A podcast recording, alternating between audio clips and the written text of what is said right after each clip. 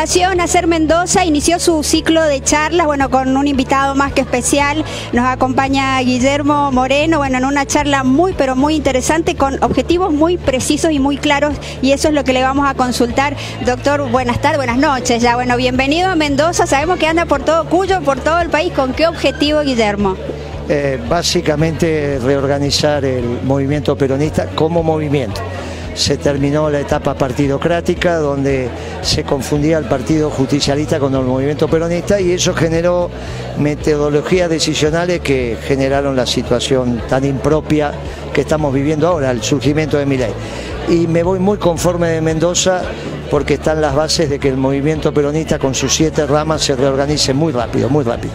Eh, hablaba recién de que visitó San Juan y ya veía flores. Entonces en Mendoza veía un brote del peronismo. ¿De qué se trata? ¿Cómo, ¿Cuál ha sido su expectativa respecto al peronista acá, en Mendoza? Mire, para nosotros fue un hallazgo. Hicimos actos en San Rafael, hicimos actos en Alvear, hicimos actos en Junín y cerramos ayer con un acto muy importante eh, en las, instalaciones del movimiento obrero organizado, en este caso del Sindicato de Salud, Sanidad. Mire, la verdad que la política mendocina, enfocada en el peronismo, entendió los desafíos de la hora, que se articule el movimiento obrero con la juventud, con la rama femenina, con la rama empresaria, con la rama de las organizaciones sociales, los técnicos y profesionales, van a salir las mejores decisiones. Cuando salen las mejores decisiones solo nos falta tener un plan de gobierno, que lo vamos a tener para fin de marzo. Un plan de gobierno, el peronismo organizado, estamos en condiciones de decirle al país, cuando Dios quiera volvemos al gobierno para hacer un gran gobierno. Un plan de gobierno que está como apurado en tenerlo ya este, armado porque usted considera que este gobierno va a ser muy breve. Este gobierno va a ser breve, tratemos de que no sea muy breve porque nos tiene que dar el tiempo suficiente para organizarnos y hacer el plan de gobierno. Pero es obvio, no te vas a quedar sin acero, sin industria automotriz, sin obra pública. Mira, hoy escuché una declaración hasta de la señora Carrió, parece el Che Guevara. Mira, hay algo que está desordenado en el país y es el gobierno de Milei. Ahora, el recambio de Milei no puede ser la señora Villarreal con Macri, eso no va a pasar. El recambio tiene que ser un modelo de producción y de trabajo. Bueno, y eso solamente lo va a ofertar el peronismo, no van a venir los radicales a ofertarte un, gobierno de trabajo. Vos sabés que si para trabajar los radicales no son mandados a hacer, para eso los peronistas.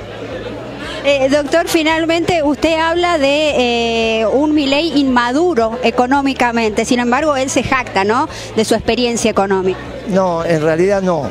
Él es un anarcocapitalista, él no cree en el Estado, no trae en los gobiernos, y antes de ayer hizo un reportaje con tres periodistas importantes de nivel nacional y ya empezó a decir cosas en términos macroeconómicos que demostró que no la domina. Eh, en realidad no tiene la expertise por propio eh, proceso de formación anarquista. El anarquista no cree en el Estado, él dice que si te cobra impuestos es que te está robando. Le preguntaron, pero vos sos un jefe de Estado y no, no, no quiero el Estado. Bueno, pobre los oficiales superiores de las Fuerzas Armadas que lo votaron. Yo entiendo que lo votaron porque le dijeron que era Martínez de O, pero resulta que votaron una patria cuando ellos votaron defender la vida para defender a la patria. Es muy duro lo que está pasando, pero esto, no, esto va a ser breve. Dentro de la ley y el orden esto va a ser breve y el peronismo tiene que estar preparado. Dentro de esa dureza y en el contexto difícil económico que nos encontramos como país, sin embargo hay gente, por lo menos el presentimiento que uno tiene, ¿no? Desde el medio de comunicación, hay gente que aún banca esta situación. Puede ser, puede ser, puede ser. Él sacó en la elección el 30% de votos, el 56% lo, lo sacó en la opción, no en la elección. Puede ser que tenga un núcleo duro, no lo niego, pero está claro que una cosa es el 30% y otra cosa es el 70%, pero sobre todo él ha hostigado al capital. Vos imaginate lo que significa para las grandes empresas que le baje un 20, un 25% la venta. Es muy difícil, eh, esto es muy difícil. Doctor, muchas gracias, lo liberamos porque lo están esperando. Muchas gracias por charlar con nosotros. Gracias, gracias a ustedes y un honor que nos hayan invitado. Gracias, Roberto. Eh. Gracias muy grato esto que hemos hecho. Muy, muy grato y te felicito lo que estás haciendo. Y precisamos esta fundación para el plan económico.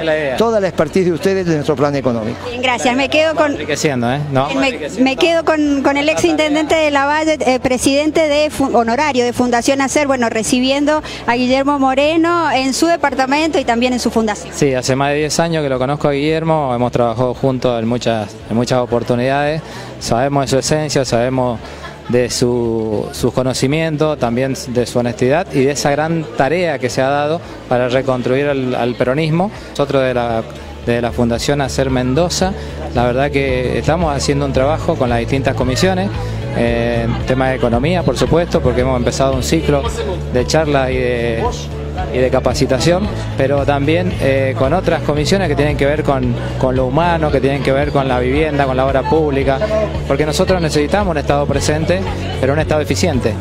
Eh, y eso me parece que es fundamental. Y acá se escuchaba hace un rato en donde se decía si nos aumentan en forma descomunada el tema de la electricidad, el combustible, eh, la matriz energética, obviamente va a quedar gente sin trabajo.